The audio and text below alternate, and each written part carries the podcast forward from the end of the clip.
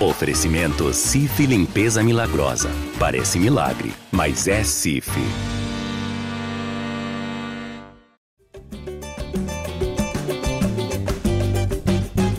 Salve, salve, torcedor alvinegro, é Botafogo no ar, live do Botafogo no ar. Eu te convido nesse Dia dos Pais, 13 de agosto de 2023, fim do primeiro turno do Campeonato Brasileiro. Um feliz Dia dos Pais para você que é papai, para você que é vovô, para você que tem seu pai ao seu lado e para você que tem o seu pai no seu coração, embora não esteja mais presente. Para todos vocês, um feliz Dia dos Pais, dias mais feliz ainda depois de uma vitória de virada do Botafogo sobre o Internacional. Primeira vitória de virada do Botafogo no Campeonato Brasileiro. O Botafogo já tinha virado sobre o Guarani do Paraguai na Sul-Americana, mas foi a primeira no Campeonato Brasileiro, saiu perdendo e conseguiu mostrar força para reagir no segundo tempo. É, responde aí a enquete, nosso chat, ó, após essa vitória de virada contra o Inter, o quanto você está confiante com o título? Está muito confiante, já estou até fazendo planos. Confiante médio, estou com os pés no chão?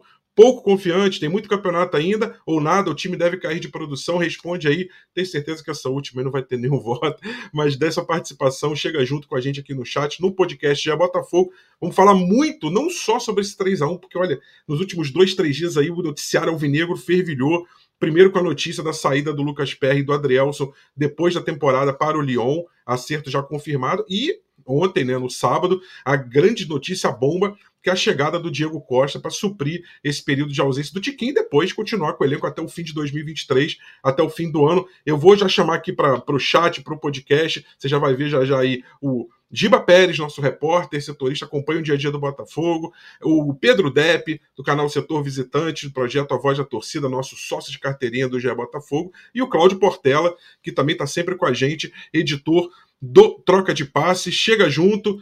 Giba, começar contigo aí, suas impressões sobre esse 3 a 1 um jogo difícil, porque o Botafogo, não que ele tenha jogado mal, curioso, é, eu acho que por isso fiquei com essa impressão, não dá para dizer que o Botafogo fez uma, teve uma má atuação em momento algum da partida, mas no primeiro tempo parece que as coisas não deram muito certo a escalação do Bruno Lage não, acabou não funcionando muito, e o time tentou, tentou, o Rocher brilhou ali no primeiro tempo com boas defesas, e o Botafogo deu um azar tremendo, né, uma falha incomum do Lucas Perry, mas se recuperou no segundo tempo, acertou taticamente, tecnicamente, principalmente em termos de vontade, de ímpeto, e eu brinco, né, eu estava ontem no estádio e comentei com com meu irmão, falei assim: quando o Botafogo liga o turbo, é difícil de segurar. Bom dia, boa tarde, boa noite para você do podcast e bom dia Giba Pérez. Bom dia, Rafa. Bom dia, Dep. Bom dia, Cláudio. É, todo mundo ligado na live. Bom dia, boa tarde, boa noite para quem vai ouvir o podcast depois.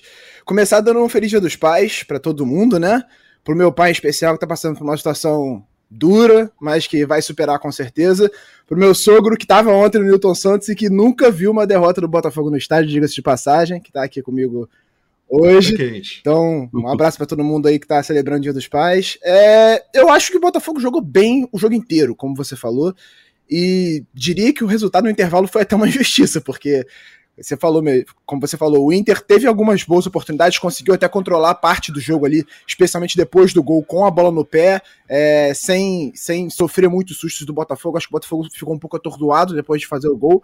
Mas se você for olhar as chances no primeiro tempo, foram três, quatro ótimas chances do Botafogo. E aí, depois do intervalo, foi um amasso completo, né? O Botafogo voltou num ritmo muito acelerado, pressionando o Inter lá em cima, acelerando muito o jogo, pressionando demais. E assim, com cinco minutos você já falava, cara, esse empate é questão de tempo, e aí a virada veio também com aos 9 o gol de, do empate, aos 13, 12, 13 o gol da virada, e aí era, era vitória praticamente garantida. Você olhando o que acontecia no campo, era difícil acreditar que o Inter conseguiria reagir. Foi realmente uma ótima atuação do Botafogo no Newton Santos nesse sábado. Pedro Depp, que, que você viu ontem lá do Newton Santos? É, estádio cheio, não lotado, por uma questão que a gente já explicou, mas não custa relembrar, porque muita gente ontem estava me perguntando é, o que, que acontece. Tem um acordo né, do Botafogo com o BEP, com o batalhão da especial da polícia, que controla, que gerencia essa questão de, de torcidas visitantes, mandantes, né, para não haver um confronto. E quando as torcidas têm um, um, um, perfil, um passado de amizade, de conciliação, são torcidas de estados diferentes que normalmente uma briga a outra quando quando tem um jogo fora. Exemplo, Botafogo e Curitiba, Botafogo e Grêmio, Botafogo e Atlético Mineiro, enfim, é, você pode, a partir de agora, dividir um pedaço do setor sul para essa torcida visitante, de acordo com a estimativa de ingresso vendido, e o restante ser vendido para a própria torcida alvinegra. Não é o caso, né, Dep, da torcida do Inter, que teve, precisou ser isolada ali atrás, e com isso a gente teve ali um pouco mais de 35 mil torcedores. Agora, mais do que a questão numérica, eu fiquei com a impressão de que a torcida do Botafogo ontem é, ganhou o jogo para o time, claro, é, é uma metáfora, maneira de dizer, mas a torcida jogou junto o tempo inteiro, mesmo no primeiro tempo difícil, mesmo quando o PR falhou. É, é impressionante o papel da torcida do Botafogo, começou com um grande mosaico, relembrando os dois títulos brasileiros de 68 e 95. Bom dia, Pedro Depp. Fala aí, Rafa, Giba, Portela, torcedor alvinegro que está aqui assistindo. Ontem, 39.598 alvinegros. Certamente teríamos passado. Presentes, é, dos. Que para mim tem que contar o presente, pô. O, o cara pega gratuidade. Verdade, né? verdade. Eu, eu é. falei o pagante, é. mas verdade, verdade. Aqui no Rio tem essa lei da gratuidade, né? O, o, o, idoso, né, Sim. que vai ao jogo, por que ele não conta? Tem que contar, ué. É, mas Conta, claro. certamente teríamos passado dos 40 mil torcedores se né, torcida do, do Inter e a do Botafogo se dessem bem, não dão, não se dão né? Mas foi uma festa muito bonita, né? Como você até falou, né? Aquele mosaico ali é emocionante. O, o Giba tirou uma foto é, assim que o Botafogo estendeu lá o, o, mosaico 3D. Pô, eu me emocionei, né? A imagem de um senhor com a camisa de 68, um pai com a camisa de 95 e a criança, né? Uma menina apontando para a estrela, né? Quem não fica emocionado com isso, acho que tem que repensar porque está cada vez mais próximo, né? E a gente já passou por tantos momentos difíceis, tantos momentos ruins, né? O Botafogo estava aí para acabar, tem que vender, chega o John Texel, vem aquele período ali de desconfiança. E hoje a gente está muito bem encaminhado nessa disputa pelo título. Né? É, é um momento, cara, eu tô aproveitando, tô desfrutando de tudo que, todos os momentos possíveis, né? Tudo que todas essas vitórias, os gols, a comemoração ontem, cara, foi lindo, todo mundo se abraçando, né? As pessoas sem acreditar, um gol atrás do outro.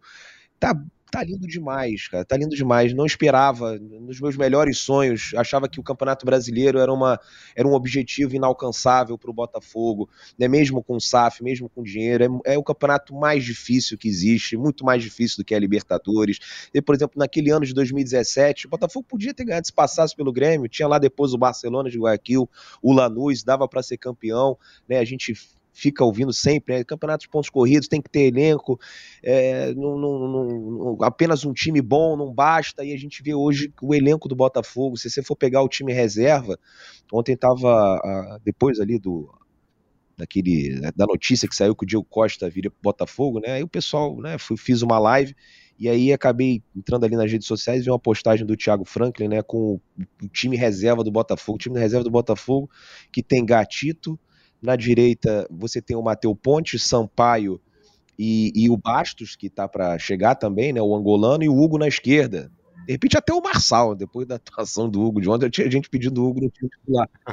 E aí isso. você tem ali o, o, Danilo Barbosa, o Gabriel Pires, o Lucas Fernandes, o Segovinha na direita, o Luiz Henrique na esquerda e o Diego Costa no ataque. Isso a gente nem falou do Diego Hernandes, nem falou do Júnior Santos, né? Olha só quantos jogadores ficaram de fora opções para o ataque. Esse time do Botafogo reserva é candidato a top 6 do campeonato, pegar uma vaga direta na Libertadores.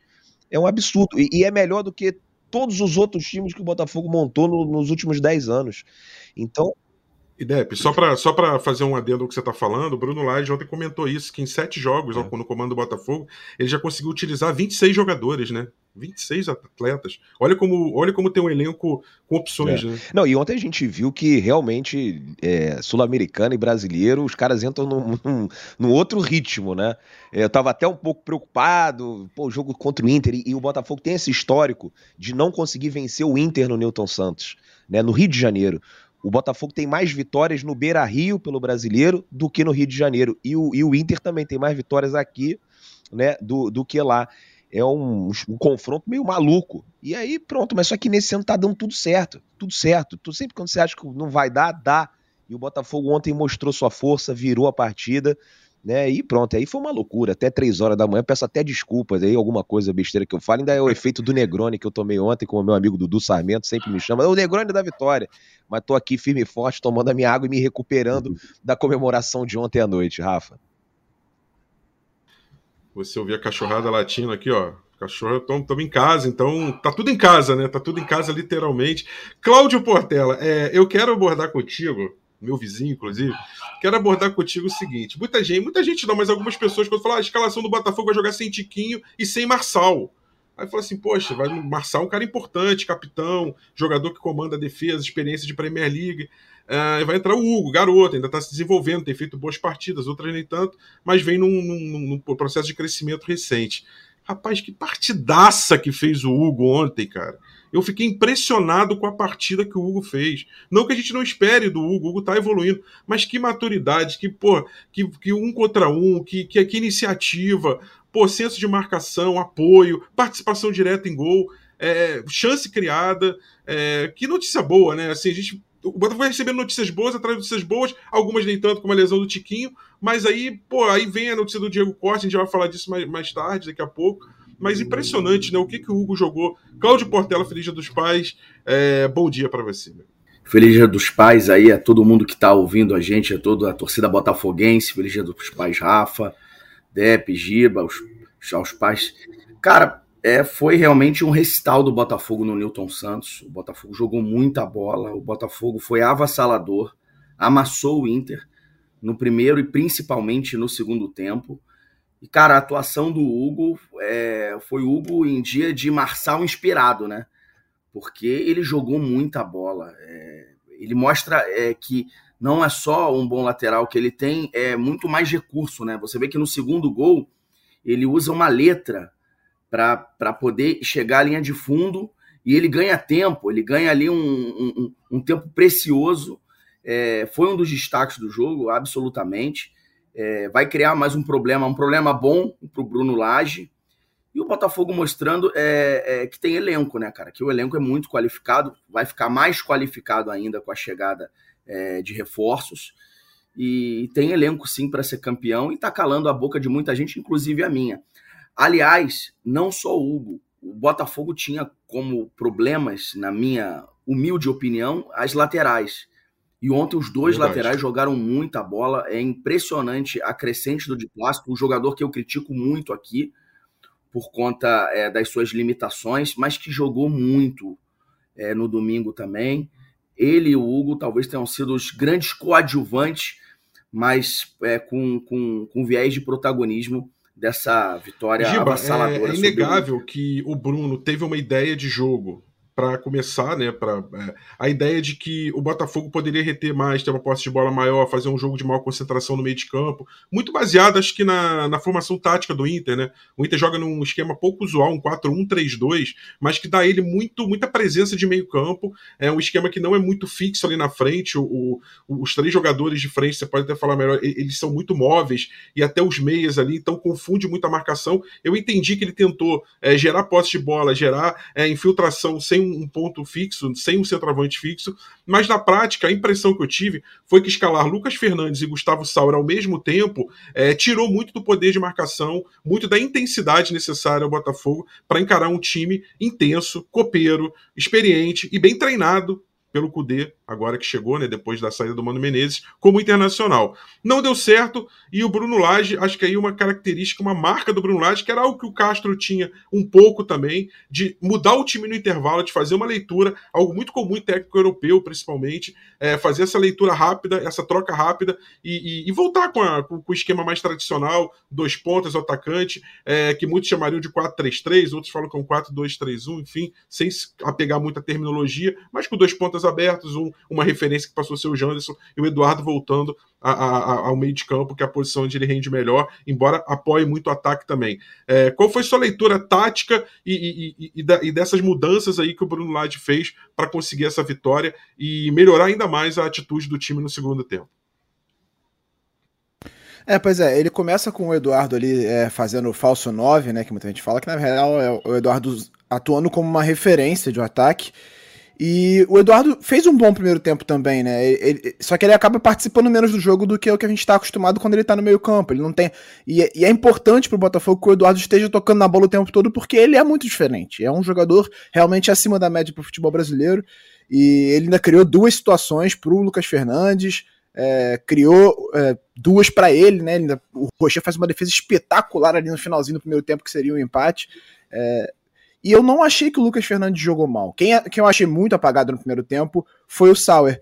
Mas também porque é uma questão de mudança de característica do time como um todo que eu acho que afetou o Sauer nesse jogo, né? A gente viu o Sauer contra o Curitiba jogando muito bem, porque você tinha o Eduardo e o Tiquinho, o Eduardo encosta muito no Tiquinho, ele entra muito na área, e quando ele puxava essa marcação para entrar na área, ele abria um espaço para o Sauer puxar, cair para dentro e explorar aquele, aquela entrada da área ali, onde ele se mostrou muito confortável naquela partida.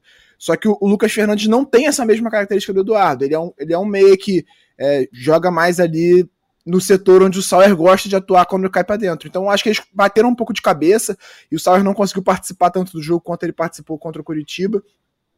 E, e, e o time não, não fluiu tanto ali nesse, nesse setor quanto deveria fluir. Eu acho que a, a leitura do Laje foi perfeita. Ele entendeu que o Inter estava povoando ali muito, estava com a linha avançada, povoando bem essa entrada da área. Então ele bota o Janderson lá dentro para empurrar a marcação do Inter para trás, para fazer os zagueiros do Inter ficarem mais perto do gol. E, e tira o Sauer para botar o Luiz Henrique, que é agudo na esquerda, e abre o Vitor Sá na direita também, é, com com velocidade, indo no fundo, jogando com a perna direita para o fundo, né, que é aquele ponta antigo que, no, que vai para cruzar. E logo no comecinho do segundo tempo, o Vitor Sá já faz um cruzamento que o Luiz Henrique ajeita para dentro e o Janderson é, fa faz a parede para segurar a marcação, né? Então, acho que a leitura dele foi perfeita nesse sentido, de que ele precisava empurrar um pouco mais o Inter para trás, não deixar o Inter ficar confortável com essa linha de zaga avançada e, e ter a bola, que era o que estava fazendo o Inter diminuir o perigo do Botafogo.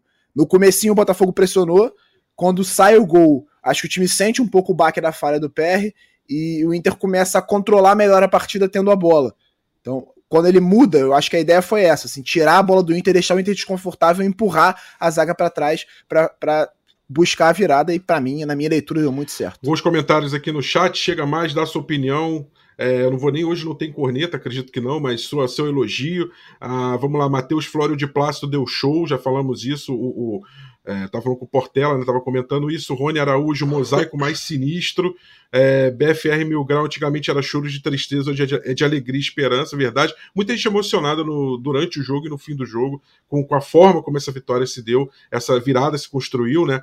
É, João Gabriel, Vitor Sá, muito subestimado pela torcida, ele é fundamental. Que fase vive o Vitor Sá? Eu me arrisco a dizer que é a melhor fase, o melhor momento dele no Botafogo. É, e o Gustavo Souza, Depp, lembrou que você fez aquela lista que é do Thiago Franco e dos reservas, e nem falou do Patrick de Paulo, que está é. machucado, que valeu 33 é. milhões foi a contratação mais cara do, do, do, Botafogo. E aí, aqui o comentário do meu xará, Rafael Melo de Oliveira. No gol do Inter, o Lucas Perry estava procurando o segundo colocado do Brasileirão. Por isso não achou que procurava. Aí, né, para pegar esse gancho aqui dessa, dessa fala do Rafa, é que é o seguinte: é, eu, contra o Guarani, a gente percebeu ali que, que, que a, a, tava uma atmosfera meio pes... no primeiro jogo, né? No 2 a 1 Não é pesada, mas estava aquele ar de crítica que muitas vezes estava acostumado, né? Começou levando um gol no início, você fala agora é o time mais fraco, não pode levar o gol, não pode começar perdendo. A torcida ficou em cima. Contra o Inter, não. Engraçado assim, a mudança de postura, como a torcida entendeu o momento, a dificuldade de jogar sem o Tiquinho, de, de o Bruno achar uma formação de início, a melhor formação, depois se, se encontrou no jogo. É, e a torcida apoiou o tempo inteiro. E quando o PR falha, é impressionante como na mesma hora a torcida se levanta e começa a cantar é o melhor goleiro do Brasil, o melhor goleiro do Brasil. Então, assim, é, em, vários momentos eu percebi como que a torcida trouxe junto o, o time. E falar de, joga de destaques individuais, eu queria também tratar de um jogador que vinha oscilando muito e que precisava de voltar a ter uma atuação como a de ontem. Estou falando do Tietê. Tietchan é um jogador daqueles que, como Marlon Freitas, muitas vezes não passa tão. É, não se joga tanto holofote sobre ele, porque é um operário, aquele jogador mais de organização. Quem acompanha mais assim com é, o jogo mais atentamente, percebe como o Marlon e o Tietchan são importantes. O Marlon, então, nem se fala, mas o Tietchan vinha tendo atuações irregulares. E ontem fez uma partida, na, a meu ver, assim, é, impecável também. Outro jogador muito importante.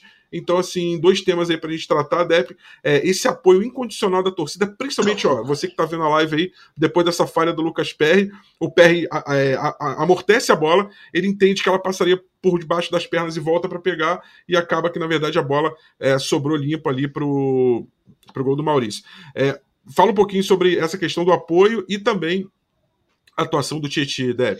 Fica até difícil, depois de um jogo de ontem, a gente escolher quem foi o melhor em campo. Né? É, ontem, depois do, da partida, eu estava gravando um vídeo lá para o canal, e aí pedi a opinião do meu amigo Medina, pedi a opinião do Leandro, e um falou que o melhor foi o Luiz Henrique, o outro falou que o melhor foi o Hugo, aí se você for perguntar para um outro torcedor, de repente, o Marlon, né? Então, assim, tem, teve ontem o, o Tietê, ontem a gente teve realmente uma atuação sensacional, né? E a torcida ontem entendeu né, que a gente tem que jogar junto com os nossos jogadores.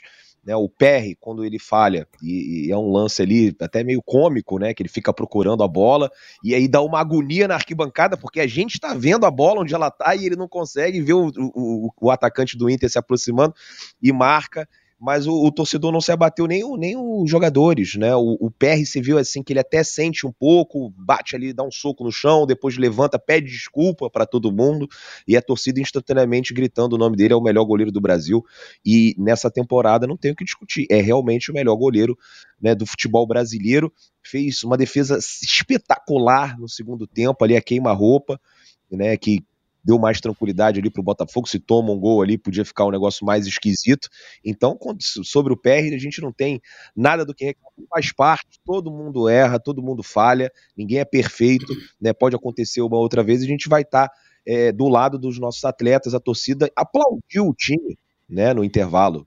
Você vê como é que é como é que mudando, como é que tá mudando o comportamento dos torcedores, né? Se, se fosse umas cinco rodadas atrás, vocês iam ver um chiado lá, uns ruídos, mas dessa vez o torcedor ficou ao lado do time, porque o Botafogo jogou bem no primeiro tempo, né? Foi uma atuação impecável né? durante os 90 minutos. O Botafogo podia ter virado, podia ter empatado no primeiro tempo. O goleiro do Inter fez umas duas defesas ali também impressionante. É um bom goleiro, é um excelente time, esse Internacional. É um time que é, quatro dias atrás eliminou o River Plate. O, River Plate, que é um dos Sim. favoritos para ganhar a Copa Libertadores. O Botafogo não ganhou de um time qualquer, não. Ganhamos do Internacional, que não vem fazendo uma boa campanha no Campeonato Brasileiro mas é um outro internacional, não é aquele Inter do Mano Menezes, é o Inter do Cudê, que tem aí o Ener Valência, que é um atacante chato, que dá trabalho, né?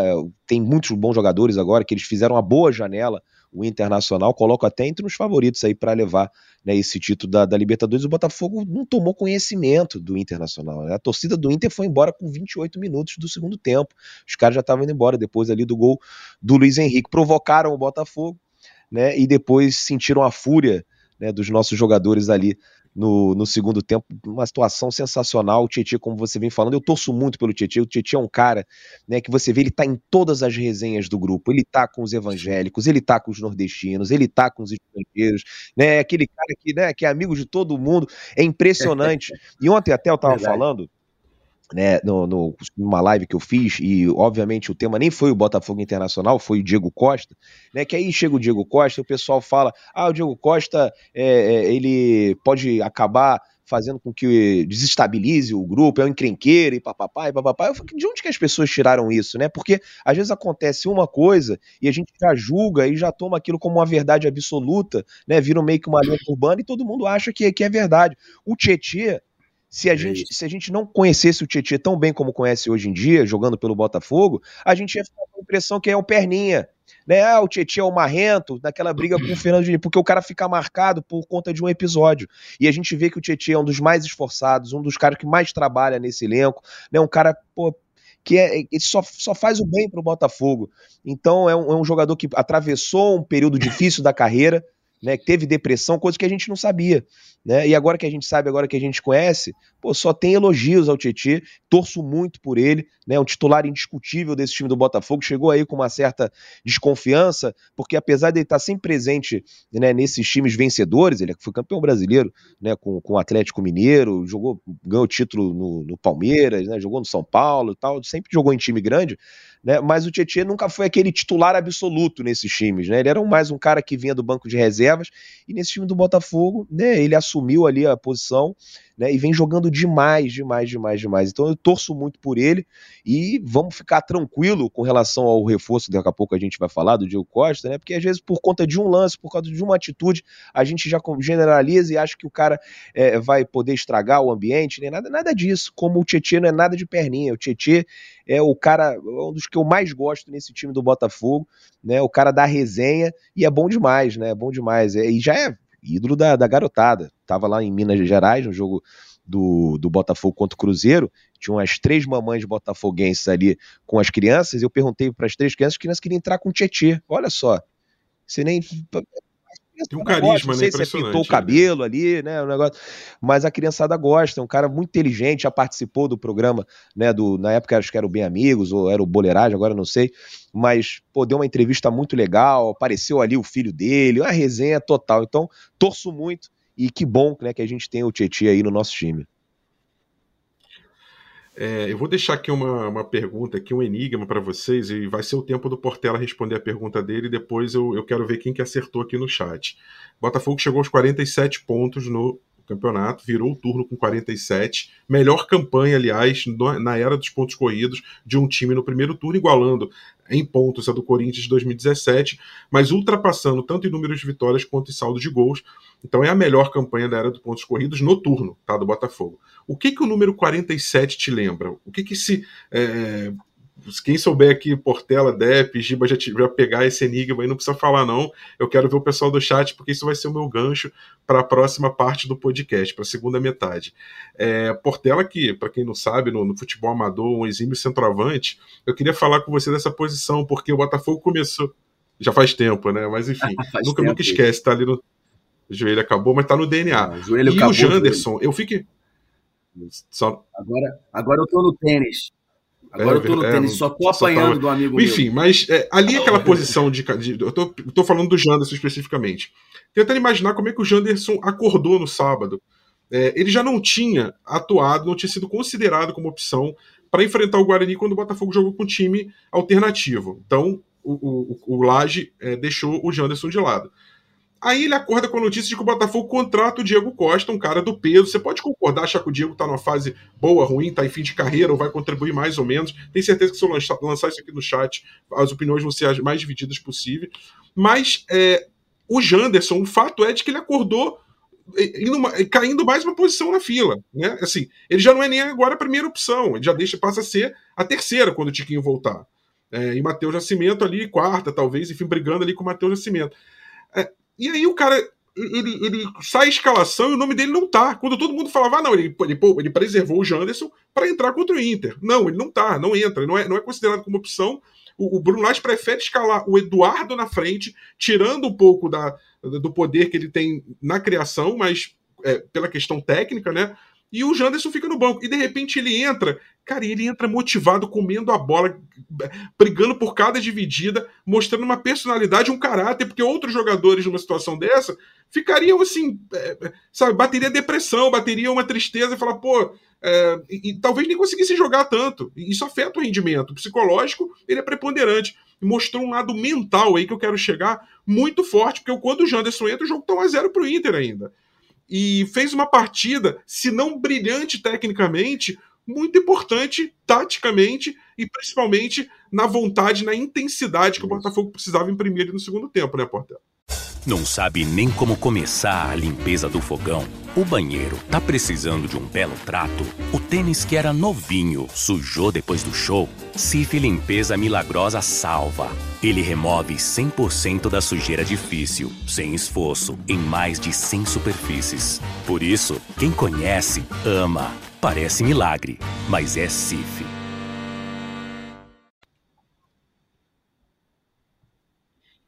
Não, foi impressionante a, a entrada do Janderson, é, cercado sob desconfiança, até possivelmente do, do, do, técnico, né? Como você falou, Rafa, é, muita gente esperava. Eu acho que o Depp, na segunda-feira, até falou: acho que ele vai de Janderson. Não sei se o Depp lembra. Eu achava, achava que ele ia de Janderson. E, e, até pelo fato do você Janderson lembra, também não ter entrado é, contra mas, o hoje... Guarani, achei que estava poupando para iniciar com, com o atleta. É, porque contra o Cruzeiro o Eduardo não funcionou. Na verdade, é, já, já tinha acontecido o Eduardo ter sido empurrado de centroavante quando o Tiquinho se machuca. Na quarta-feira eu achei que ele ia tentar o Eduardo de novo ou outra solução.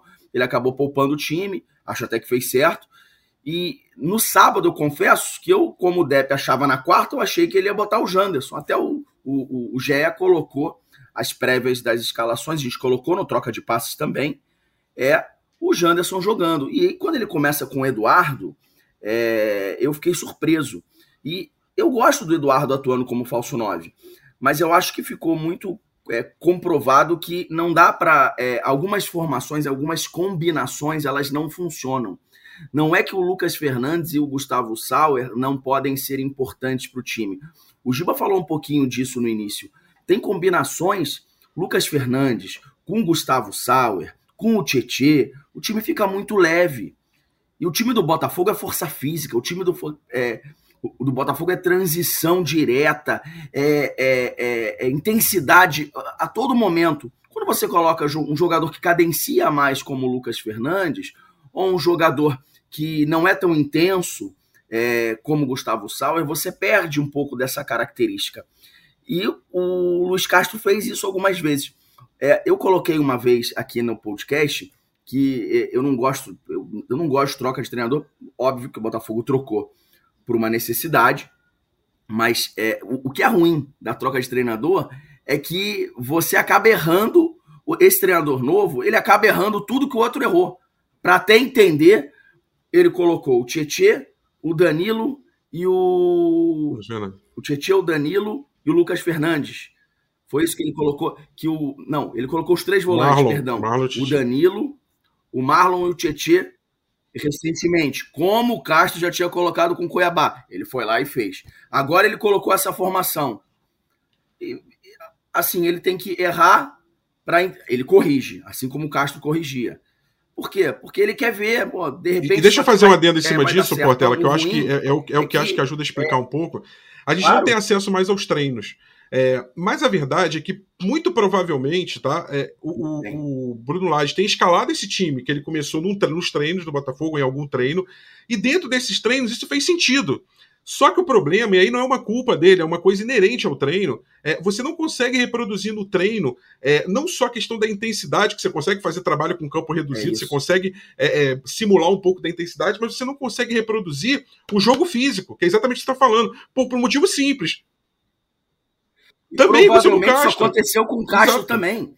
No treino funcionou, Castro, essa formação funciona. Porque o jogo tem um componente físico. O jogo tem um componente físico. O jogador jogo, não vai se, no treino, é, é, ir para o confronto, é, arriscar a lesionar, e mesmo assim se lesiona. E é muito difícil para o treinador ter essa. E é muito difícil para o treinador ter essa leitura nesse momento. se não for dentro da partida. Então é o que você falou. Ele vai errar tudo, que, ou em grande parte que o outro é. errou, que o Castro errou, para poder entender. Mas ele pode pegar os. Mas ele pode também, eu acho que vale nessa hora, alguém, eu não sei, deve ter alguém que fala lá no ouvido, cara, já fizemos isso aí, não deu certo, cara. Ou então olhar os vídeos, ó, isso aí, ó, cara, não funcionou assim. Eu não sei, de qualquer forma, é lógico que foi a melhor das intenções. É, e outra coisa, acho que ficou provado ontem, Rafa, Dep, Giba. É, eu acho que o Eduardo funciona como falso 9, sim. Você vê que o Botafogo, o Botafogo fez um bom primeiro tempo. O próprio Eduardo teve duas oportunidades criou uma oportunidade para o Lucas Fernandes. É, só que é, a galera do chat está falando em peso isso aqui no Twitter e eu super concordo. O, o, Eduardo é o principal armador hoje do Campeonato Brasileiro. Acho que todo mundo concorda aqui que ele é o principal articulador, principal criador então, quando você coloca o Eduardo como falso Wagner Lima tá aqui, Portela, Wagner Lima, armador. não é possível que ninguém está vendo que colocar o Eduardo no ataque é perder o ataque e a criação do meio de campo, principalmente isso, né, o que você está falando. está vendo. É, eu, é, eu discordo, tá eu discordo sobre Eu também acho que não perde o ataque, mas é isso, é isso. No ataque funciona, só, só que, você é, perde a participação do Eduardo no meio. Exatamente, exatamente. Foi o que eu estou falando, e é exatamente o que eu estou falando aqui. Ele funciona como falso 9 Aliás, para mim, ele é o melhor substituto do Tiquinho. Para mim, ele continua sendo a melhor solução. O problema é que o Eduardo, e eu já falei em alguns programas aqui para trás, minha opinião. Você tinha que ter dois Eduardo Eduardos, né, Portela? Tinha que ter o Eduardo pro meio e o Eduardo pra frente. Resolvia, é né? Oi? Pois é. Não, o Tiquinho, ele é o craque do time, o Tiquinho é o ídolo, é o, o artilheiro. Mas é, é, mais fácil, o Eduardo pode substituir o Tiquinho, agora tá chegando o Diego Costa. Agora, você substituir o Eduardo, para mim, é muito mais complicado, porque o Lucas Fernandes não tem essa característica. É um jogador muito mais de cadenciar. Talvez do meio-campo, Gabriel Pires seja o jogador que possa fazer aquela função ali mais próxima do Eduardo, mas o Eduardo ele facilita, ele é um facilitador, cara. A bola chega nele, ele, ele, ele só toca de primeira, ele usa o calcanhar como um recurso é, de forma esplêndida. Ele deu uma fatiada ontem, já para o final do jogo. Meu amigo, o que, que é aquilo? É, é, é, muita habilidade, é muita técnica. Ele sabe exatamente aonde cada jogador tá. Ele, ele, ele às vezes, uma jogada simples, gente. Ele, ele trava uma passada, que numa passada ele consegue ganhar o tempo pro. É, é, é um jogador muito inteligente. Para mim, é o principal jogador do Botafogo. E, cara, jogar do lado dele fica fácil. Personalidade muito grande do Janderson, tava merecendo essa oportunidade. E às vezes o cara não funciona no treino. Dizem lá atrás que o Carly, ídolo do Botafogo, não botavam para jogar porque no treino não jogava nada. Aí botou no jogo, arrebentou, era um leão. Tem jogador que é assim, cara. De repente o Janderson não está funcionando no treino, mas ele foi muito bem, mostrou personalidade. Pedro Paulo acerta a resposta. Jefinho, 47 era o número do Jefinho, continua usando no Lyon, né? É, que mais aqui? Ângelo também, Jefinho. É, Nokiloton 47 é o número do Mick Schumacher, aí, lembrando do, da Fórmula 1 também. É, Sofá Fogo 47, Jefinho, acertou também. Pedro Paulo, número da sorte. Então, assim, por que, que eu trouxe a questão do Jefinho para cá, Giba, de propósito? Porque é, eu acho que é o momento de maior crise do Botafogo na temporada, e eu falo mais de crise até institucional do que crise dentro de campo, propriamente quando foi eliminado ali pela portuguesa no Carioca. Antes disso, quando o Botafogo vende o Jefinho, é, a, a, notícia cai como, como uma bomba. Né? Eu acho que assim, a, a passagem do. Falando sobre o arco inteiro da passagem é, da SAF até agora do John Textor pelo Botafogo, eu acho que é o momento em que ele é mais questionado. Porque primeiro era o empréstimo, aí depois virou a venda, a torcida entendeu, mas quando era empréstimo houve um questionamento. Ah, e muito se falou assim: o Jefinho saiu, acabou. Vai ter que ter uma reposição à altura. Não encontramos ainda reposição à altura. O que, que vai ser do Botafogo sem o Jefinho? E hoje, quando eu pergunto sobre o número 47, muitos se lembram do Jefinho, mas outros tantos, ah, é verdade, agora que lembrou, e é, tem um, tem um Jefinho. É, e aí alguém lembrou que ah, tem que falar sobre o Vitor Sá na direita. Gente, o Vitor Sá na direita, praticamente a temporada passada inteira ele jogou na direita. Quando o Jefinho sai, é, abre-se uma, uma, possibilidade de, de, é, de, de o Vitor Sá ir para. Aliás, o Jefinho na esquerda, o Vitor Sá na direita. Depois que o Jefinho sai, é que o Vitor volta para a posição original dele, que é a ponta esquerda. Mas o Vitor Sá na direita, o tempo inteiro que o Jefinho jogou na esquerda, era a opção é, do Botafogo. Até que se isso, mas o Rafa, não, ele não claro. tinha jogado como jogou ontem. Não, cara. ontem não, mas, mas eu quero dizer o seguinte: não é exatamente algo ontem, meu amigo. dentro da formação do Botafogo. É, no, é nova a, a, forma como o Vitor Sá vem jogando. Isso de não, fato, como eu falei, para mim a melhor fase dele no Botafogo, jogando bem na esquerda, na direita, onde você colocar ele ali nas pontas, ele vai render bem.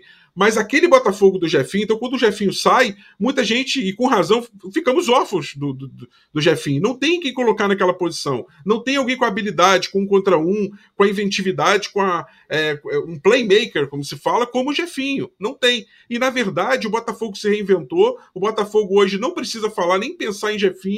É, não que hoje, se o Jefinho caísse aqui de paraquedas, não fosse ajudar, ajudaria muito, mas é um time completamente reestruturado, é, o que mostra a força da SAF. E aí, Giba, já falando da chegada do, do, do, Diego Costa e principalmente do, de torcedores que ficaram preocupados. A Perry e a Adrielson vão sair e não vão jogar Libertadores. Eu já vou falar Libertadores sem medo de errar.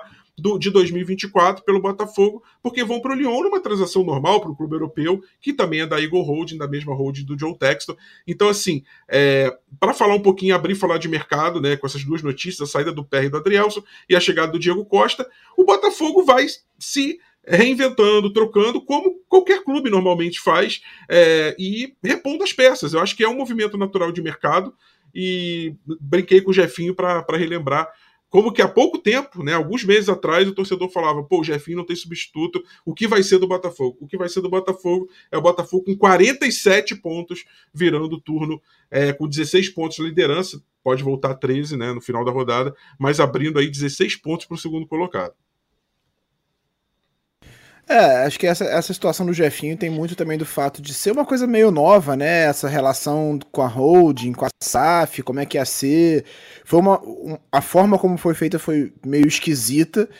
Mas eu acho que também o torcedor hoje, além de estar tá, é, super feliz com o momento do clube, de ver como é que as coisas funcionam, eu acho que ele passou a ter uma confiança maior com o desenvolvimento dos jogadores que foram contratados, vendo que pô, o PR que chegou como desconhecido virou o melhor goleiro do país, o Adrielson, que chegou como desconhecido, virou o melhor zagueiro do país. O Eduardo, que veio da Arábia, ninguém dava nada por ele, é um dos melhores meios do campeonato. O Tiquinho, que pô, ainda tinha um certo conhecimento por ter jogado no Porto, mas que muita gente não, não conhecia a fundo o futebol dele, virou o melhor jogador do Campeonato Brasileiro. Então, acho que existe a confiança de que o trabalho está sendo bem feito, de que eh, as coisas não são por acaso, e de uma, um costume maior agora com essa relação com, com a SAF, com a Holding, com outros times da Holding. Então, acho que um pouco disso também fez com que o torcedor não, não ficasse tão incomodado com essa negociação do PR e do, do Adrielson, que é um negócio encaminhado, mas não fechado, né? Sim, vale sim, a gente ressaltar aqui. É, não foi, não tem nada assinado ainda, mas é foi uma forma que o Textor encontrou de acalmar a, a pressão do mercado sobre os jogadores e cobrindo as ofertas, falando, ó, com o Lyon a gente cobra e tal, mas se chegar alguém, por exemplo, com uma oferta completamente fora, astronômica pelo PR, alguém pagar multa. É, não tem nada assinado com o Lyon, então existe essa possibilidade ainda, mas é improvável que aconteça. Enfim. É, então eu acho que existe um pouco disso mesmo, da, do costume do torcedor de, com esse novo clima, esse novo ambiente, essa nova circunstância da SAF e tudo mais. Em relação ao Diego, acho que o Diego foi meio que uma oportunidade de mercado. A gente subiu agora cedo uma matéria de bastidores do, da negociação, né? Foram 10 dias de conversa com ele. Eles já estavam conversando há algum tempo, conseguiram esconder isso bem, até da gente mesmo, né? O, conversando com as pessoas lá ontem, foi, pô, conseguiram esconder bem por, por um bom tempo, né? No dia do anúncio que a gente descobre, o Ra Rafael Zarco, repórter aqui da casa, que foi quem recebeu a informação e deu a notícia ontem de manhã, tava no curso, aí recebi a ligação, falei, cara, não tava sabendo de nada. Mas é, eu acho que é uma oportunidade de mercado. E até você estava falando mais cedo sobre esse rótulo né, de, de garoto problema do Diego Costa. E conversando com as pessoas, conversando com, com lá dentro do clube, né? procuraram muito saber sobre ele. O Bruno Lage foi muito assertivo, dizendo que é um jogador super de grupo, que se dá super bem dentro do vestiário, que não tem nenhum problema. O Lage trabalhou com ele no Overhampton. É, eles dois se conhecem de lá, então o Lage um, fez uma grande campanha para o Botafogo acertar com ele. Eu perguntei ontem na coletiva para ele lá, você, você, conversou com o Diego? Você ligou para ele? Ele falou, não, não, não, conversei com ele, mas eu fiz muita pressão aqui, como se eu fosse o Tiquinho e, o, e o Eduardo, para que o acerto acontecesse. Então, teve o respaldo do treinador. O, o Tietchan, por exemplo, jogou com, com com o Diego Costa no Atlético Mineiro, conhece ele, então o Titi, que é um dos líderes do elenco, certamente não, não aprovaria, entre aspas, a contratação se não confiasse muito que o, que o Diego não é, não tem nenhum problema de grupo, é um cara de vestiário de, tranquilo de lidar, né? Então é, houve toda essa preocupação em relação à chegada dele. É, obviamente não chega para ser titular, o, o Laje ontem também foi perguntado sobre a possibilidade dele jogar junto com o Tiquinho. Ele falou, cara, é uma coisa que a gente vai ver quando ele chegar, com os treinos, com os trabalhos. Não, vou, não tem como eu te falar nada agora, mas em tese ele chega para ser reserva do Tiquinho, enquanto o Tiquinho estiver machucado, ou quando o Tiquinho estiver suspenso, ou uma situação é, específica que o Tiquinho não possa jogar, ou talvez mas também é uma opção. Por exemplo, o Botafogo tá precisando pressionar muito o adversário, precisa de dois homens dentro da área. Você tem o Tiquinho e o Diego Costa. Ele jogou assim meio que com o Hulk, né? É porque o Hulk é um jogador mais de movimentação, mas ele jogou assim no Galo com o Hulk. Então, realmente é um cara que traz tecnicamente muita opção. Essa questão de comportamento realmente foi avaliada pelo Botafogo e foi aprovada por todo mundo ali envolvido. A grande questão sobre o Diego Costa, que foi ao longo de toda a carreira dele, é a questão física, né? Como é que ele vai conseguir é, ter minutos, se vai se machucar, porque é um cara que tem um histórico muito grande de lesões no Chelsea, que foi uma das grandes passagens dele. Ele jogou muita bola, mas perdeu muitos jogos. Ele foi campeão inglês, né? Jogando muito, um dos destaques do time, mas perdeu muitos jogos por contusão. Até o Kanté foi eleito melhor do campeonato, se não me engano, naquele ano.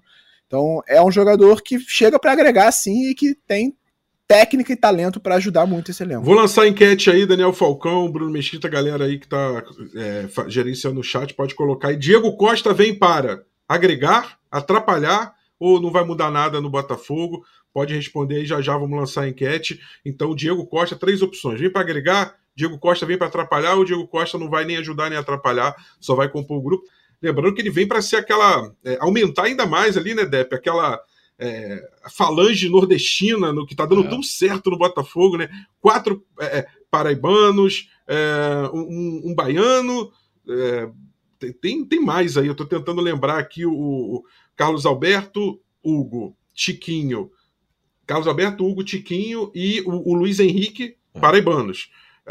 Bruno, o Júnior Santos. Baiano. baiano, baiano. E tem mais aí, tem Uh, pera aí. Fala Rafa. Rafa, a nossa Maria Clara Modesto, que hum. participou aqui do, do, podcast essa semana, fez uma ah, lista ontem então no vai. Twitter. Igor, Igor Gabriel de Maceió, Alagoas, Hugo João Pessoa, Paraíba, Adrielson, Barão de Grajaú, no Maranhão, Danilo Barbosa, Simões Filho na Bahia, Luiz Henrique João Pessoa Paraíba, Tiquinho Souza Paraíba, Carlos Alberto João Pessoa Paraíba, Júnior Santos Conceição de Jacuípe da, na Bahia e Diego Costa Lagarto. O nono jogador nordestino no Botafogo, impressionante a, for... Não, a força do Nordeste. Da Maria Cara, o Nordeste tem muito, mas muito torcedor do Botafogo. Aliás, se você tá no Nordeste, qualquer um dos nove estados do Nordeste maravilhosos, pô, estados maravilhosos, praias sensacionais, um clima, o, o, um acolhimento, cara, toda vez que, que tive no Nordeste, sensacional. E pode dar seu salve salva, aí, né? se, se, você for de algum estado do Nordeste, pode dar seu salve aqui na live e responder também a enquete. É, Pedro Depp, Diego Costa, e aí, como é que chegou essa notícia para você? É, o que, que você sentiu na, na, hora que. E como que tem sido o burburinho que você tem sentido ali nas lives, nas, na, nas redes sociais? Uh, o que, que você tem sentido é, da receptividade do nome Diego Costa? Lembrando que está muito claro o Botafogo deixou claro, assim, para todo mundo que, embora isso não tenha sido dito explicitamente, mas está muito claro que o Diego Costa vem por causa da lesão do Tiquinho, pelo tempo que ele vai ficar parado. Claro que ele vai, depois que o Tiquinho voltar, vai ser um reforço, vai ser mais uma opção. Um dia que o Bruno Lage até quiser jogar com dois ali, é, centroavante, precisar, ele vai estar tá ali para revezar na Sul-Americana. Mas o fato é de que a contratação é uma oportunidade de mercado muito em função da lesão do Tiquinho. Eu acho que era uma contratação, não sei, o Giba pode me corrigir se estiver errado, uma contratação que eu acho que se tivesse tudo caminhando normalmente, não seria considerada pelo Botafogo. Né? Pois é, acho que era uma unanimidade que o Botafogo precisava de um substituto mais experiente né, nesse período que o Tiquinho vai ficar fora. E graças a Deus o Tiquinho vai ficar fora por um período curto, né? Três, quatro jogos de Campeonato Brasileiro no máximo. Mas e se acontece de novo? Né? E vou até bater na madeira que está aqui atrás de mim, porque espero que não aconteça. Mas se ele se lesionar, se sente alguma, alguma lesão muscular, né, e fica fora duas, três semanas, a gente precisava né, de, de, uma contratação de um cara mais experiente, um, um, um perfil mesmo do, do Diego Costa, né, que, que acho que vai agregar bastante. Mas voltando a, a uma live que a gente fez aqui duas semanas atrás, né, o Portela falou do Wagner Love. E o Rafa, a gente começou a debater aqui, o Giba também tava, né? O chat, todo mundo ali. Se ficasse mais cinco minutos falando, eu aceitava o Wagner Love, né? Porque era uma situação que a gente precisava de alguém. E aí vem alguém muito melhor. é. A gente chegou, Depp, a comentar o Diego Costa, mas Exato. a gente pensou no salário dele. Por um milhão e meio não dava. A gente chegou a falar parece que o negócio não abaixo. foi. Foi bem abaixo. É, é, bem por um prazo pequeno também, né? O que influencia, é, vai só até o fim de 23. Né? É. Não, eu achei que cai como uma luva no elenco do Botafogo, o Diego. Né? A minha única questão com ele é a parte física, né? Eu até ontem fazendo live, vem esse pessoal falando de ah, não, é encrenqueiro, vai contaminar o ambiente, não sei, baseado em vozes da cabeça da pessoa, porque não tem nenhum histórico disso nele no Atlético Mineiro. Os torcedores do Galo vieram falar: olha, só teve uma fala dele num podcast, né, que ele deu uma sacaneada ali no CT, mas ele tava falando meio que na zoeira, mas assim, no vídeo de título, ele brincando com o Hulk, brincando com a Arana, não tem nada de, de né, jogador encrenqueiro ali. A gente sabe que é um cara meio temperamental dentro de campo, né? Às vezes toma uns cartões vermelhos e tal, é um cara que não, não abaixa a cabeça para os outros, né? É, é, tem esse histórico dentro de campo, mas assim, normal também, nada demais, nada de outro planeta que vá fazer com que eu fique preocupado. Só fico preocupado com a parte física mesmo, porque, inclusive, no Galo, se eu não me engano, ele se machuca, ele não, ele não joga as finais contra o Atlético Paranaense, né? Acho que ele sai sentindo a coxa no primeiro Sim. jogo lá na Arena da Baixada e tal. Ele realmente desfalcou o time em algumas situações né, é, que o Atlético precisava. Só que também o Atlético tinha um elenco né, bem profundo, com várias opções, e não sentiu tanto, tanto é que foi campeão brasileiro, foi campeão da Copa do Brasil. E, e acho que ele vem aqui, cara. E outra coisa, né? O Laje gosta de jogar com dois atacantes, acho que em determinados momentos dá para jogar ele com o Tiquinho. Acho que também que ele pode ser substituto até do Eduardo né? Você entrar ali com, com os dois centroavantes, o Tiquinho e o Diego Costa, acho que casa bem, né? Eles dois têm características parecidas, os atacantes altos, saem da área, né? Tem bom passe, boa visão de jogo. Né? Acho que vai agregar demais, cara. Ontem eu tava no churrasco pré-jogo, é, é, ali, quando o Botafogo anunciou, eu fiquei que nem a criança, 10 minutos assim, com o celular na mão, vendo os lances do Diego Costa. Aí você vê os lances do cara no Chelsea, no Atlético de Madrid, né? Outro nível, gente. O cara que veio para ser contratado, reserva né, reserva do Botafogo, né, nem titular. Dois Copa anos atrás, se ele viesse, a gente ia ir para o aeroporto, um milhão de botafoguenses lá no, no Galeão. Então, assim, não tem, o cara tem que estar tá muito mal de, né, com, né, sei lá, tem que estar tá muito, né, com a vida bem ruim para reclamar do, do, de uma contratação desse nível do Botafogo, o cara que vem aí para agregar, né, não tenho nenhuma preocupação. E acho que ele vai entrar na resenha dos nordestinos e até tá, falei na live ontem também. Não dou três semanas, ele vai estar tá lá no culto do pastor Júnior Santos, com a galera lá da, da Fogóspio, com os evangelhos. Vai ser, esse ano vai dar tudo certo pra gente, cara. Tá dando tudo certo pro Botafogo. Então tô feliz demais com a contratação. E até o Portela lembrou, né? A gente ficou meio assim, ah, Diego Costa, nem cogitamos, porque foi ventilado que o Vasco ia pagar, sei lá, mais de um milhão para ele. E uma coisa, é, porque se depois vão puxar as lives lá atrás e tal, eu não contrataria o Diego Costa né, se ele fosse, é, se ele viesse para ser o, o, centroavante principal naquele planejamento de início de temporada. Vamos depositar todas as nossas fichas Sim. em Diego Costa. Mas nesse contexto atual, faltando 19 jogos para o campeonato acabar, você não tem um reserva para o Tiquinho, você traz o Diego Costa. Acho que foi a melhor contratação possível para o Botafogo nesse momento. Diego Costa, natural de Lagarto. Lagarto, Sergipe, né? Sergipano de Lagarto, então veio para encorpar aí. Pois é, ô Rafa, eu tô preocupado com o Depp no final do ano, porque ele vai fazer um roteiro. Vai ter que passar pro Nordeste, Lagarto. se der tudo certo. Vai, vai passar pro Lagarto. Vai ter um, e aí, e aí, descendo, aí, né? Vou começo lá em Souza. Não, primeiro eu vou pro Acre. Prometi que eu vou pro Acre comemorar com a Fogo Acre, lá, os botafoguenses sensacionais. Aí depois eu vou pra Souza e aí depois, pelo visto, eu vou ter Olha. que descer. E vai terminar em Lavras, lá com o cavalo do caçapa. Cavalo do caçapa. E aí, Portela, curtiu a contratação? Acha que é, vem para agregar, respondendo a pergunta da, da live aí do chat?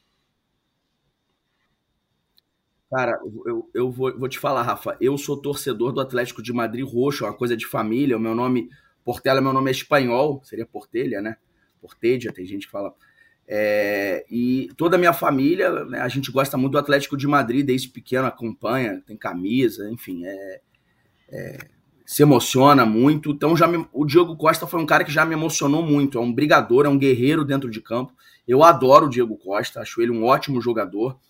É, fico meio ressabiado por conta dos problemas físicos que ele tem, como o Depp falou. O grande problema do Diego Costa na carreira dele foi isso. Ele perde praticamente uma final de Champions por causa disso, porque ele jogou, ele jogou ainda machucado, ainda tentou entrar em campo, não conseguiu. E isso há quase 10 anos atrás. Ele realmente tem esse problema físico que é recorrente.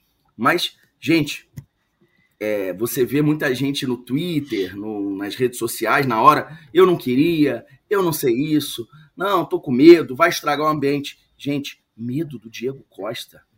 Medo eu teria de perder um título por, por pecar pela omissão de não ter um reserva para o Tiquinho. O Janderson mostrou-se, mais uma vez, que pode funcionar, que é um bom jogador. O Matheus Nascimento não acho que está preparado, mas tem talento, pode acontecer.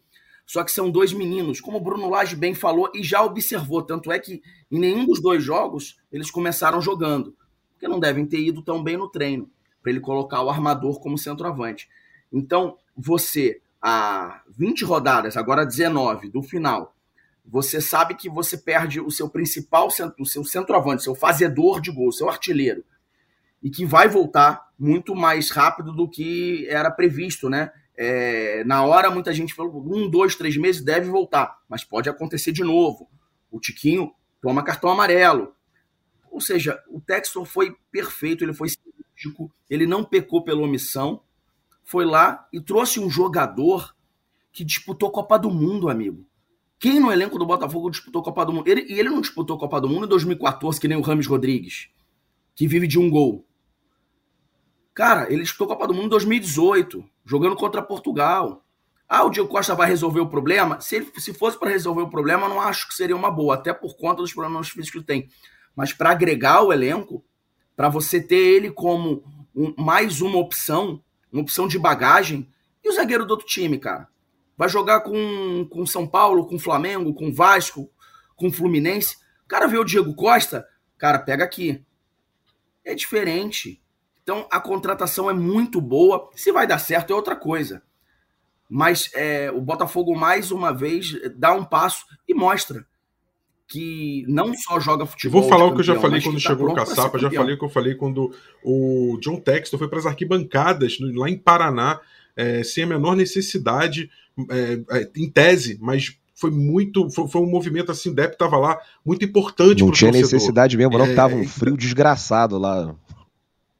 Olha, o tempo que tava, pode falar eu queria melhor. Ter mas foi. Lá, quero... Podia trocar. John, deixa eu ficar aqui no camarote, tá, tá pesado. Ficar do lado do John esse movimento do Diego Costa, mesmo que não dê certo, e quero muito que dê, torço muito para que dê certo. É, o Diego Costa escreva também seu nome lá no, no, na galeria de, não sei se de ídolos do tamanho, óbvio, do tamanho que o Carly, que o Jefferson, é, que o Louco Abreu tem, mas que tenha lá sua contribuiçãozinha nesse título do Botafogo, se tudo der certo ele vier. Tenho certeza que ele veio pensando nisso. Mas ainda que não dê certo, o simples movimento da SAF, do John Texton, chegar e falar: olha o Botafogo está precisando de um centroavante para substituir o Tiquinho. Eu vou ao mercado comprar o, o, o, melhor, trazer o melhor possível nesse contexto, já que a janela de transferência internacional está fechada. Eu preciso pegar um jogador que esteja livre, né? Que é o caso dele, que não esteja vinculado a nenhum clube ou que esteja atuando no Brasil. Então eu vou dar para vocês, vou dar para a gente a melhor opção possível. Ou seja, é um gesto de acolhimento, é um gesto que mostra que ele está presente, como disse o Portela, que não vai pecar por omissão. Então isso mostra que a SAF está presente, que ela quer o melhor para o Botafogo. Se vai dar certo ou não, isso quem vai dizer é o campo e bola. Mas o movimento é esse, é um movimento de acolhimento, de falar, vocês não estão desamparados, vocês não estão abandonados nesse momento em que o principal jogador se machuca. Então, é, é, esse recado do Textor é muito importante. Para mim, ele é tão ou mais importante do que saber se o Diego Costa vai funcionar ou não durante 5, 6, 7 semanas, quanto tempo levar pro Tiquinho voltar. Eu falo 5, 6 ou 7, gente, porque assim, é, quero muito que seja até em menos de 5. O trabalho de fisioterapia dele está sendo dia e noite, dia e noite, trabalhando em dois turnos, mas a gente sabe que tem um período da transição 2, que é aquela volta aos treinos, a pegar ritmo de jogo. Então, eu até acho que o Diego Costa estando ali vai dar essa tranquilidade para o Tiquinho poder voltar no tempo certo, para não voltar e depois agravar uma lesão, para voltar quando tiver zero bala, quando tiver 100%. Dou o exemplo do Gabriel Pires. Gabriel Pires, tanta gente cobrando agora, falando por quê? Porque em dado momento que você queria jogar o Eduardo para frente, aí você vê o meio de campo, o Lucas eh, Fernandes não rendendo tanto, e aí cadê o Gabriel Pires? Cadê o Gabriel Pires? Não conseguindo se recuperar. Tá terminando, finalizando a última etapa da recuperação. No caso do Tiquinho, com o Diego Costa ali, olha a tranquilidade, claro, é insubstituível, gente, já falamos disso, mas é um jogador que se aproxima muito da característica e que traz uma bagagem, uma experiência. Então, acho que esse movimento do John Textor e da SAF, muito, muito importante, sinalizando que eles estão ali presentes é, no Botafogo de fato. É, eu vou para a rodada final de. Fala, sobre, sobre, Só sobre o Gabriel Pires, é, só para lembrar, a lesão do Gabriel Pires é na panturrilha, e a lesão na panturrilha é uma lesão bem, bem traiçoeira é uma lesão que quando você acha que você tá recuperado, que você tá bem, você vai dar aquela forçada e sente de novo. Então, a gente tá sempre em cima dessa história, por que, que o Gabriel tá demorando tanto a voltar. A informação que a gente recebe é que ele tá na transição e que ele tá perto de voltar. Todo jogo é, tem a expectativa de que ele vá voltar, mas até agora nada. E acho que é só trazer essa informação de que é uma lesão realmente muito traiçoeira de se recuperar. Tanto é, pubis quanto panturrilha são lesões bem difíceis de se recuperar. tenho certeza de que O último jogo dele foi, 20 de maio contra o Fluminense. São três meses. É, desde jogo contra o Fluminense. Eu tenho é certeza de que ninguém mais do que o Gabriel Pires quer voltar é, para compor esse elenco e ajudar o Botafogo nessa reta final, é, é. porque realmente o departamento médico do Botafogo está sendo cauteloso para evitar uma recorrência ou agravamento da lesão.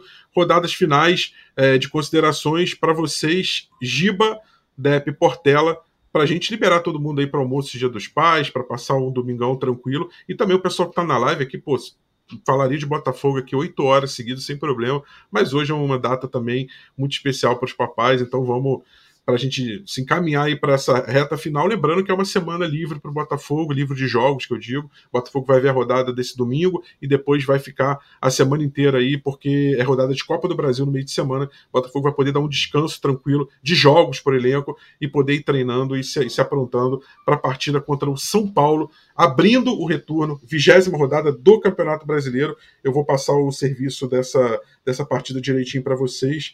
É, vigésima rodada, São Paulo e Botafogo, sábado, 16 horas, no Morumbi. Transmissão do Premier. Fala, Giba. Ah, é, é, um jogo realmente que o Botafogo vai ter um desafio muito grande. O São Paulo é um dos melhores é, mandantes do Campeonato Brasileiro, né? Perdeu recentemente para o Galo, mas está atrás do Botafogo, obviamente, que está 100% de, de aproveitamento no Newton Santos. Mas é, é um jogo difícil, é um jogo que o São Paulo vai querer vai, vai vir de, ou de um baque de uma eliminação e vai querer se recuperar, ou de uma empolgação ali, de uma classificação histórica contra o Corinthians. Mas o Botafogo tem uma semana cheia de preparação, vai estar tá inteiro fisicamente contra um time que vai ter um desgaste físico muito grande no meio da semana e acho que o Botafogo é favorito e tem uma chance bem grande de ganhar novamente lá no Morumbi, como fez ano passado. Depp, é, semana de descanso tranquila, semana de preparação só para o final dela para a viagem para São Paulo, que também é uma viagem relativamente perto de, todo, de todas as outras, né? Acho que uma das viagens mais tranquilas ali, a ponte aérea simples para o Morumbi, para esse São Paulo e Botafogo abrindo retorno, sua expectativa para o jogo e para esse retorno do Botafogo no Brasileirão, agora que o Botafogo pelo menos mantém a vantagem de 13 pontos, que só aumentar aí para 15, 16, é, mas entrando aí esse retorno já com 47 pontos, a melhor campanha no time no primeiro turno o que, que o Botafogo deve fazer, não só em São Paulo, não só no Morumbi, mas como ele deve administrar esse retorno, é, pensar sempre na maior pontuação possível, é poder dosar um pouco pensando que tem Sul-Americana. O que, que você faria aí pensando no planejamento do Botafogo e suas considerações finais? Sou muito ruim de matemática, então esses cálculos aí, essas porcentagens, isso aí não é comigo não. Eu vou jogo a jogo.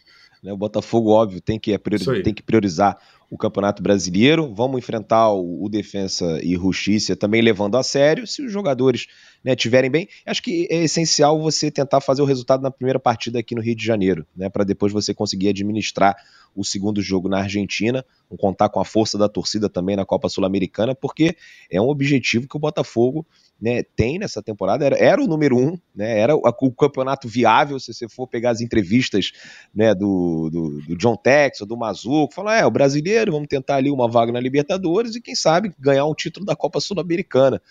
Né, então acho que, que dá, né, vamos torcer para que o Botafogo faça né, bons jogos aí contra o time argentino, mais parecidos com os do brasileiro, né? Porque na, na Sul-Americana a gente vem jogando numa outra rotação. É, e, e, depois os botafoguenses que forem à Argentina entrem em contato comigo, que a gente também está é, organizando aí um, uma caravana, né, que vai sair ali de Porto Madeiro até o estádio com escolta da polícia e tal. E aí quem tiver né, já comprado a passagem, depois entre em contato comigo para ir todo mundo junto em segurança para esse jogo.